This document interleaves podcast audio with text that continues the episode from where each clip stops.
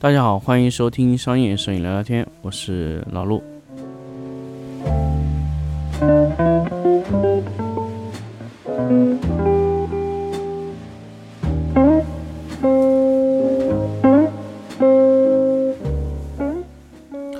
欢迎大家继续收听商业摄影聊天的新的一期节目。那么这一期节目呢，我们来跟大家推荐摄影师。那么我记得。我之前推荐过非常非常多的摄影师，比如说申有志啊 m a t u r e f e n i n b e r g 呃，有非常非常多的摄影师我推荐过。那么我这一次呢，想跟大家推推荐一个呃非常有趣的一个摄影师。当然，如果大家在之前我听我的粉丝抢一天节目，我说过 Tim Walker，但 Tim Walker 呢，就是也是一个非常值得推荐的摄影师。那么我们后面会再单独的去做。那么这一期我们。不想介绍这个 Tim Walker，因为 Tim Walker 对于很多的摄影、摄影、摄影师朋友啊，可能非常非常了解了。那我们这期来说一个比较偏门，而且是一个呃比较有趣，而且你你可能说是在这个领域里面拍的拍摄这个题材的比较少，而且他坚持性比较强的一个摄影师，叫这个田中达也。你们呃可以去搜索田中达也这个人。他在日本有一个个人的网站，那么他的个人网站呢是以日历的形式去展现的。那么田中达也呢，早期呢他可能呃，他早期我还忘记了他早期的工作内容，他好像是一个商业摄影师，然后慢慢的他对微微缩摄影感了兴趣，然后慢慢的就通过食材和微缩的小人儿去组合，然后后面就拓展了，不只是食材，各种类型的他都会去去牵涉，只要是能拍摄微缩。他就愿意去做，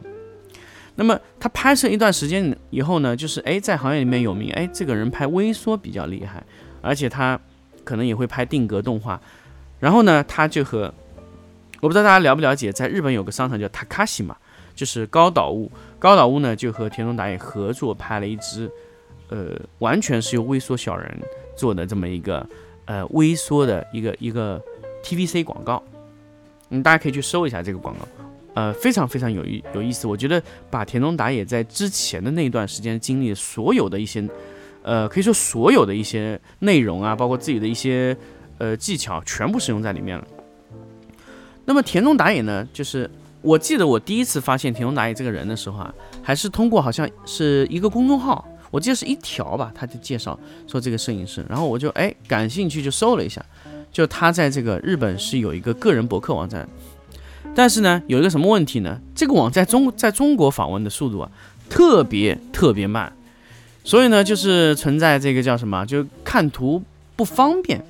它的图是怎么样的写结构呢？就是说每天拍一张，它可能就是说，它可能不一定是每天拍，但是它在它的日历上展示，就每天有一张完全不同的呃图片啊。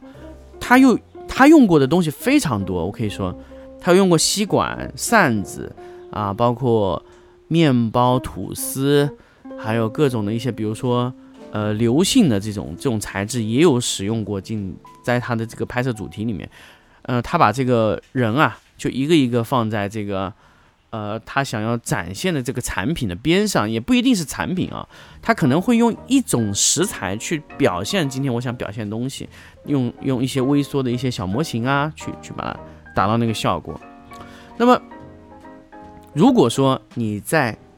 国内看日本的这个这个田中打野的网站不方便怎么办呢？当然大家知道有 VPN 或者怎么样。那么这个呢，其实对于我来说还是不够方便。所以我们最后发现田中达也啊，他有一本书啊，我记得买来是一百六十多块钱，就是把他所有在拍摄的所有的图片都整合到了这本书里面。这本书是到什么时候呢？应该是到二零一九年之前的所有都有。那么二零一九年之后呢？那就辛苦你，可能要自己去翻一下天中大业的官网了。那么他那个网站呢，他可能他几年还会再出一本，所以你们关注一下也可以。但如果你要看最新的，那么就进入那个网站上看，这样的话会更快一些啊。你可以把它之前所有的图片啊，全部通过这个书的形式把它看完啊。那书不贵啊，两百块钱以内。那对于一本摄影画册来说，两百块钱以内简直是超值、超值、超值了。那么印刷质量怎么样呢？我觉得还行啊，跟一些就是两百块钱、三百块钱以上的这个册子，这印刷质量是没得比啊。那但是它这个图片还是能看清的。那么当然，见到这个摄影师之后呢，我也想跟大家介绍一下关于他用的一些道具。其实我们在国内淘宝上啊，可以买到非常多的微缩的一些模型，甚至田中达也买的那些模型，你也都可以买到。唯一的缺点就是贵，对吧？很多好的一些道具啊，它就是唯一的缺点就是太贵了啊。那么田中达也有多少这样的模型呢？就是我之前在看一条的一些纪录片上就看到。非常多，它可能有十万多个它的微缩的模型的道具，呃，人、车、房、物、树啊，各种植物，包括一些家具，它会分门别类的放在一个个小盒子里面。那么它用的应该是 MUJI 的那种，呃，可以分类摆放的一些抽拉盒。那么几年下来以后呢，它的库就非常仔细，就比如说人是什么人，男的还是女的，还是什么工种的啊？比如说什么什么工种的，男的还是女的，它可以分到这么细。使用完之后，微缩的模型就必须按照分类放入它的格子里面。我一定要跟大家强调，如果你是要拍微缩摄影，那么你的道具、你的微缩的模型如果不分门别类摆放的话，那它的遗失率是非常高的。我们现在在使用微缩模型的时候就发现这个问题。就是基本上你几个月下来，你的模型已经掉的差不多了，这个时候你还得再买一次，所以我们现在也在尝试去使用这种它的分门别类方法。但是因为因为微缩模型这个东西真的是很玄妙的一个东西，你用完了可能以后就你也不分门别类，因为你少的时候你不想整理，多的时候你又没法整理，这就是呃微缩模型的这个整理的最大的一个缺陷。呃，前几天这个老毕也问我，他说他想试试看微缩的拍法。我也说了，就是微缩模型，它是很多的品种啊。我买过最便宜九块九、十九块九、三十九块九、六十九块九、一百九、两百五、三百多、七百多，我们都买过。我可以跟你说，三十九块九以下的微缩模型全是垃圾，不可能会有好的。为什么呢？因为三十九块九以下，它的价格太低了，它的人物的表情是没有的，所以你放在里面的时候，微缩模型你是没有办法拍近景的，你只能说，哎，放一个面搭配一下，但是那个模型是没有表情、没有脸庞，就是那个脸就是完全是一坨肉啊，这个就是很大问题。所以那些模型你想让它展现一种故事话题，那就不用想，是不太可能的。那如果你买到六十九块钱的，你就可以。有一些表情，但是他的人物的一些绘画的精美程度还是不行的。基本上你要买到一百二十块钱左右，它非常精美。那么我仔细看了一下呢，那个田中达也用的就是一百二十多的，所以他的所有的那些模型啊，非常的真，非常的好看。那么它的呃里面有非常多的什么梯子啊、人物啊、公文包啊，甚至有小的汽车。它汽车有比例，有一比十、一比一百、一比。两百一比五百这样的比例缩小，你要按照你实际的见景的情况去放的。你不是说你全部买一比两百或者一比一百都可以，那是不行的。你必须要按照你实际的产品尺寸去选择缩小的比例。所以为什么田中打野要需要这么这么多的模型？因为它可能同一个人物，它有各个比例去适配它。你如果说你的产品是一个碗，那么你适配的可能就是一比一百的。如果你的东西要更小，比如说是棉花，那可能你就要一比两百、一比三百这样的人物缩微模型了。那么你的房子也是一样的，甚至家具啊，还有什么遮阳伞，各种都有。它的这个微缩的模型多到让你难以想象，非常非常好。好的模型，它的遮阳伞，而且它有撑开和关闭有两个状态。如果你买的是便宜，那就是一个状态一个。啊，当然，如果说你有时间，你也可以根据你自己想要的方式去稍微加工打磨一下你买来这些微缩模型。当然，你有时间的话，如果你没有时间，我我建议你直接购买那批日本全进口的微缩模型。呃，那个东西在日本是其实很好销售的，而且也很容易买到，在国内就能买到有很多现货。如果你觉得这个不方便，你可以自己去趟日本。或者说从日本的购物网站上买。日本有专门的销售这一类摄影道具的一些网站，大家可以搜索一下。如果觉得不方便，那么你想自己看到，那么自己去趟日本、东京、大阪都可以买到这一类的微缩型的模型。呃，它在每一个城市都有这样的店，是专门用于销售这些微缩类的东西。呃，微缩的这些模型，而且几乎全部聚集在日本。呃，其他国家几乎没有这个东西，因为。其他国家拍这个题材的非常少，在日本的很多，但是拍的好的就是有趣的，我觉得还是推荐这个田中打野。那么，当然，如果你想怎么去建这个景，去把它拍摄出来，我还是建议大家真的去买一本田中打野的书来看一看，启发一下。我记得之前，呃，国内也有很多摄影师拍过这样东西，但总是觉得差了那么一点点味道啊。因为为什么呢？因为他对建景啊、置景啊，包括整个的这个、这个、这个都不是特别懂。专业的摄影师呢，他又不去拍，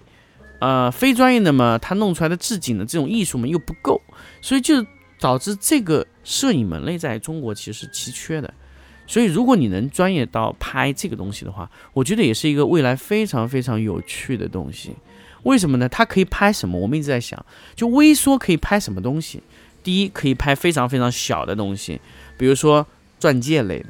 比如说呃钻石啊这种非常非常小难以体现的东西。另外呢，就是我们可以去拍什么呢？可以去拍一些场景化的东西，比如说可乐啊，你想把它展现成一个呃微缩型的景观，也可以使用这种方案。我们之前这种东西一般会三 D 去做，但是我一直建议大家是实拍。啊，我们可以用微缩的方式去去去告诉他这个这个东西，而且微缩的东西你不一定要保证所有东西非常非常真实，你让你让你的用户看出来它是模型，我觉得其实也很有趣，就是你利用微缩这个主题也可以拍出很多很有意思的东西。所以如果你现在还在考虑说，哎，我，嗯。可能我想不好题材，那我告诉你，微缩一定是个非常好的方向，因为我们今年也专门开辟了一个团队，一个模式去拍这种微缩，呃，比如说小孩的奶瓶啊、奶嘴啊、勺子啊，各种类型的都可以拿来拍这种，甚至一些比较小的玩具，我们也可以使用微缩的方式去拍摄、去表达。呃，微缩呢，它对灯光的要求呢，其实我们现在看来是非常低的，你不一定需要使用闪光灯，你可以使用。呃，比如说 Dido 的一些常亮灯啊，或者说可以使用，比如说神牛的 S 三零啊，或者说各种非常小的，比如说呃，未来这个金杯要发布的 HD 两百啊，AD 三百啊，这些微缩型的，只要你把灯光能做小的一些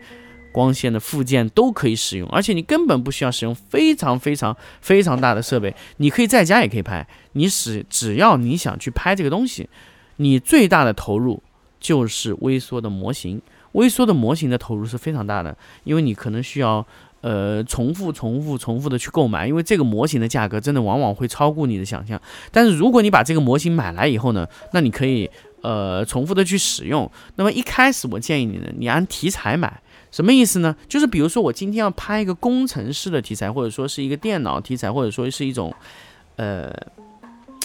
呃，场景性的，比如说是一个恋爱的题材，或者说是一些的题材，你可以按题材先买，然后慢慢的通过你拍摄多种题材，慢慢把你的场景里面的一些微缩的一些模型道具，慢慢的把它收集全以后，你就可以拍摄各种类型的产品，各种类型的效果。那这是一个长期积累的过程，但是我一定要建议大家，你在长期去拍微缩模型的时候，一定要做好你的库的分类和你的模型的整理啊。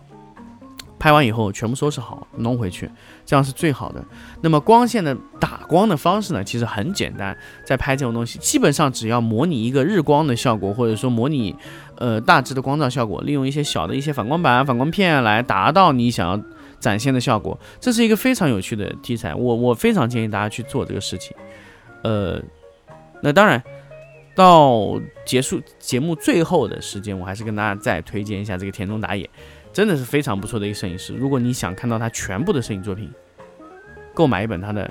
画册，你可以看到全部。那么另外一块呢，就是说，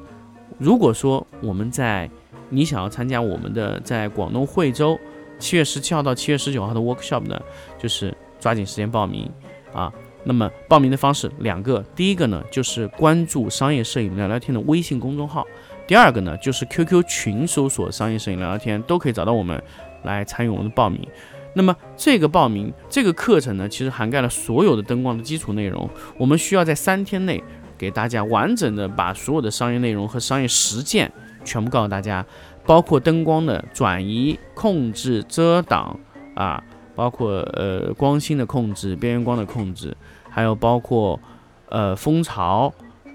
呃各种各种类型的控制，都是想跟大家去分享的。所以嗯。抓紧时间参与我们吧。好，这期我们就跟大家分享到这里，我们下期再见。